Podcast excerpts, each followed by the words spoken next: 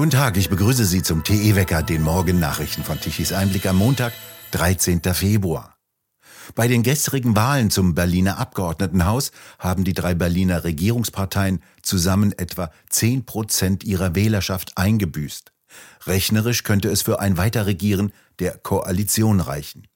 Eindeutiger Wahlsieger bei der Wiederholungswahl in Berlin ist die CDU. Sie kam nach dem vorläufigen Endergebnis auf 28,2 Prozent. Sie konnte um 10,2 Prozentpunkte zulegen und fuhr damit das beste Ergebnis seit 2011 ein. Die SPD verlor drei Prozentpunkte und kam auf 18,4 Prozent. Die Grünen verloren einen halben Prozentpunkt und kamen ebenfalls auf 18,4 Prozent. Die Linke verliert ebenfalls und kommt auf 12,2 Prozent. Die AfD gewann leicht mit 1,1 Prozentpunkten dazu und kam auf 9,1 Prozent. Sie holte erneut zwei Direktmandate. Die FDP verlor 2,5 Prozentpunkte und fällt mit 4,7 Prozent unter die 5-Prozent-Klausel und ist damit raus aus dem Senat. Für die SPD, die seit 21 Jahren Berlin regiert, ist dies das schlechteste Ergebnis nach dem Krieg. Jedoch hat Rot-Rot-Grün insgesamt weiterhin eine Mehrheit und könnte weiter regieren. Der Spitzenkandidat der CDU, Kai Wegner, sagte am Abend wörtlich, Herzlichen Dank für diesen klaren Regierungsauftrag.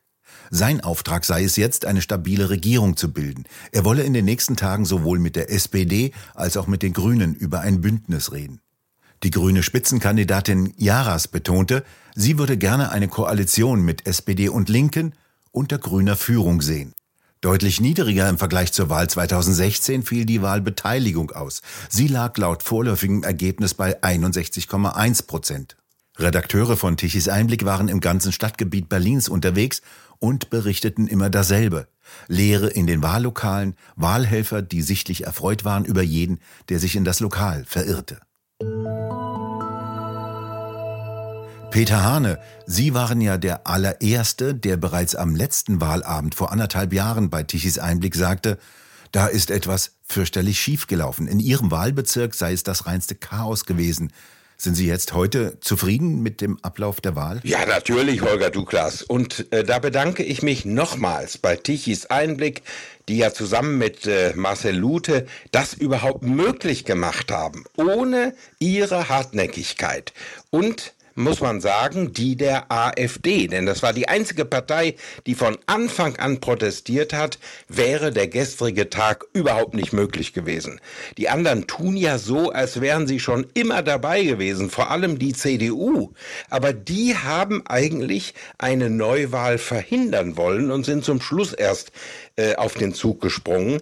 Sie rechnen natürlich mit der Volksdemenz. Das ist ja für mich die ganz neue Pandemie, denn das Volk vergisst und zwar rasend schnell weil immer neue Themen kommen. Ich war gestern einer der ersten, der um drei Minuten nach acht gewählt hat. Äh, und es war wirklich alles anderes, anders als äh, man mir im September plump und dreist und unfreundlich als unmöglich genannt hatte. Es gab also mehr Wahlkabinen, alles irgendwie lief geordneter. Aber, lieber Holger Douglas, dass wir schon Wahlbeobachter von der OECD brauchen und nun die Reibungslosigkeit im Fernsehen bejubelt wird, ist doch ein Witz. Sowas müsste eigentlich selbstverständlich sein. Aber das Ergebnis lohnt den Aufwand, weil es nun spannend wird. Wie eindeutig ist denn das Ergebnis, lieber Peter Hane? Die CDU hat ja den klaren Regierungsauftrag, äh, so sagte der CDU-Chef selbst, und so sehen das auch ein Teil unserer Zuhörer. Naja, wenn Sie sich da nicht mal irren, denken wir doch mal zurück. 1976. Da holte Helmut Kohl bei der Bundestagswahl sagenhafte 48,6 Prozent, also fast das Doppelte wie die CDU hier gestern. Es fehlte ein Hauch zur absoluten Mehrheit und er wurde dennoch nicht Kanzler. Die sozialliberale Koalition hatte ein paar Stimmen mehr. Und so ist das jetzt ja mit der Koalition von Rot-Rot Grün in Berlin auch. Die CDU hatte Glück, dass sie auf der Zielgerade nochmal Stimmen buchstäblich zuflogen. Schuld sind so ein bisschen auch die Umfragen, die äh, vielen Leuten, die ich selber gesprochen habe, deutlich gemacht haben, es lohnt sich diesmal aus Protest die CDU zu wählen, um den Regierungswechsel förmlich zu erzwingen.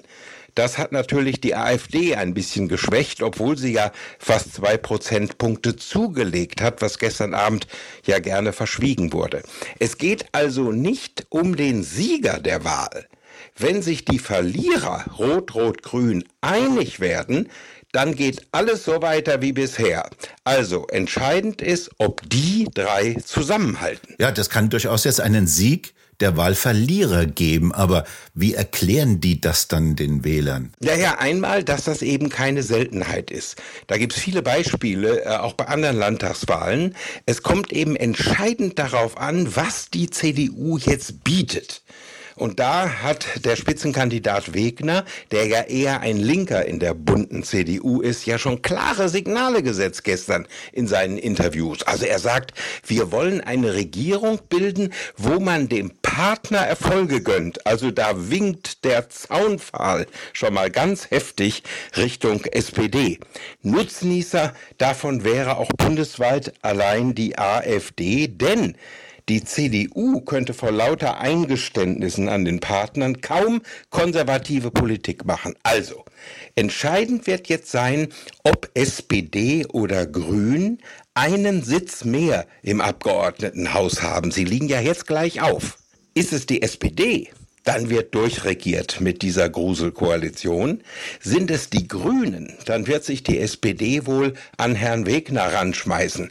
Wobei man immer wieder sagen muss, eine Zweierkoalition ist natürlich leichter zu führen. Mit diesen Dreierbündnissen ist die Stadt ja fast unregierbar, was man ja auch gegenwärtig in der Bundespolitik sieht. Ja, das war ja gestern Abend nur eine lokale und regionale Wahl. Die Bundestagswahl in Berlin wird ja noch diskutiert und gerichtlich entschieden, in welchem Umfang die wiederholt werden muss. Was bedeutet denn die gestrige Wahl für den Bund? Naja, das ist eine klare Klatsche für die Koalition und Hauptopfer. Und lieber Holger Douglas, das sage ich ganz offen, da hält sich meine Schadenfreude sehr in Grenzen. Das Hauptopfer ist die FDP. Da geht's schon fast ums Überleben. Die muss jetzt in der Bundesregierung auftrumpfen und das wird heiter. Denn gleichzeitig kleben die ja an ihren Pöstchen wie die Klimakaoten auf der Straße. Die SPD ist mehr als angeschlagen. Und die Grünen sind bereits bundesweit, das muss man sich mal überlegen, als Regierungspartei in den Umfragen exakt auf AfD-Niveau. Die brauchen also einen Schub. Und das könnte natürlich Schwarz-Grün zum Beispiel bewirken in Berlin. Und dann wird's heiter für die CDU. Also warten wir mal ab. Aber politisch ist eben alles möglich. Da spielen bekanntlich weder Wahlen noch Ergebnisse eine Rolle. Das wird in Hinterzimmern ausgekungelt. Ich sage nur, wie damals 1976 bei Helmut Kohl. Peter Hane, absehbar ist ja, dass das Chaos in Berlin weitergehen wird. Werden Sie denn noch persönlich in Berlin bleiben? Also, naja, vielleicht nimmt mich ja ein Schiff der Kirchen auf der Rückfahrt übers Mittelmeer mit.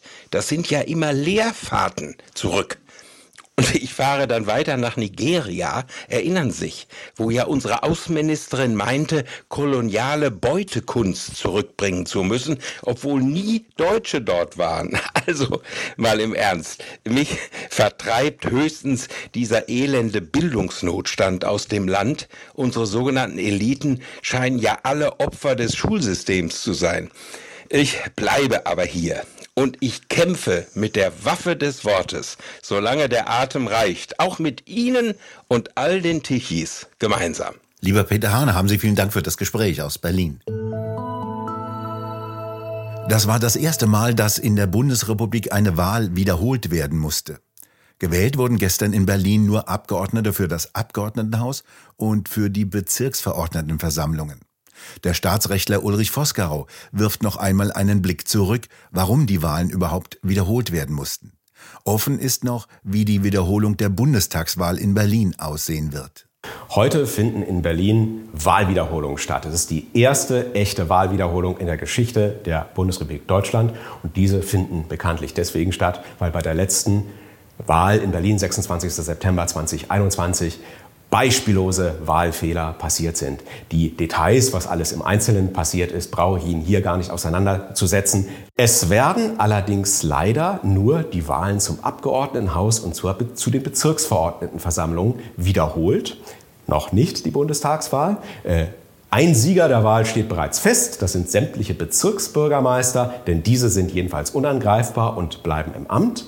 Was hingegen aus dem Abgeordnetenhaus wird und äh, ob Frau Giffey Bürgermeisterin bleiben kann, das wird sich erst nach diesen Wiederholungswahlen äh, zeigen.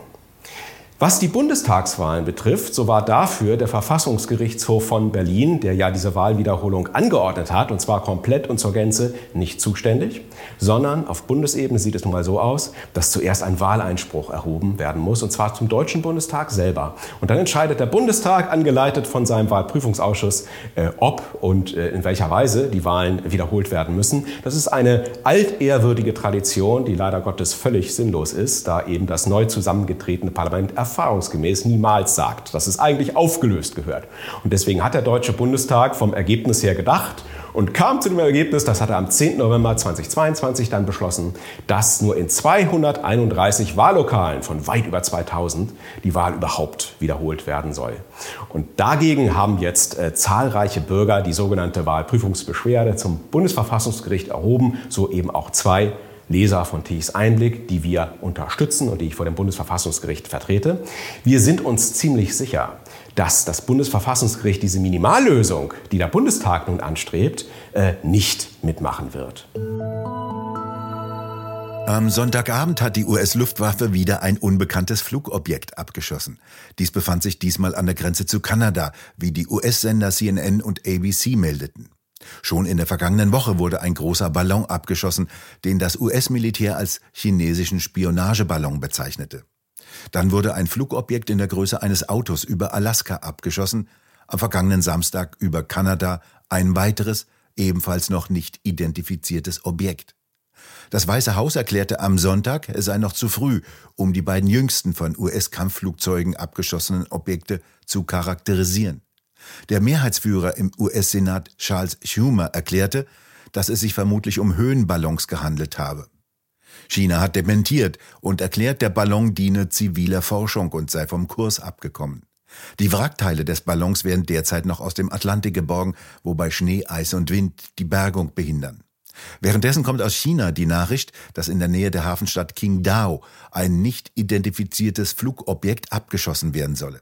Wie die chinesische Nachrichtenagentur Paper berichtete, befindet sich in der Nähe ein wichtiger Marinestützpunkt der Armee. Sonnig wird es heute in großen Teilen des Landes, denn ein Hochdruckgebiet bestimmt das Wetter. Im Norden allerdings Nebel und wolkenverhangener Himmel, während im Westen und im Süden es sonnig wird und dort die Temperaturen bis 13 Grad ansteigen. In trüben, nebligen Regionen bleiben sie bei ungefähr 2 bis 4 Grad. Dies bedeutet auch ruhige Atmosphäre, kaum Wind, und das ist wieder schlecht für die sogenannte Energiewende. Daher nun zum Energiewendewetterbericht von Tichys Einblick. Gestern Mittag benötigte Deutschland nach den Daten der Bundesnetzagentur auf smart.de 53,5 Gigawatt an elektrischer Leistung. Davon lieferten sämtliche 30.000 Windräder gerade einmal 3,8 Gigawatt, die Photovoltaikanlagen 9,8 Gigawatt. Den Rest mussten die konventionellen Kraftwerke liefern. In den kommenden Tagen wird es weiterhin an Wind fehlen. Wir bedanken uns fürs Zuhören. Schön wäre es, wenn Sie uns weiterempfehlen. Weitere aktuelle Nachrichten lesen Sie regelmäßig auf der Webseite tichiseinblick.de und wir hören uns morgen wieder, wenn Sie mögen.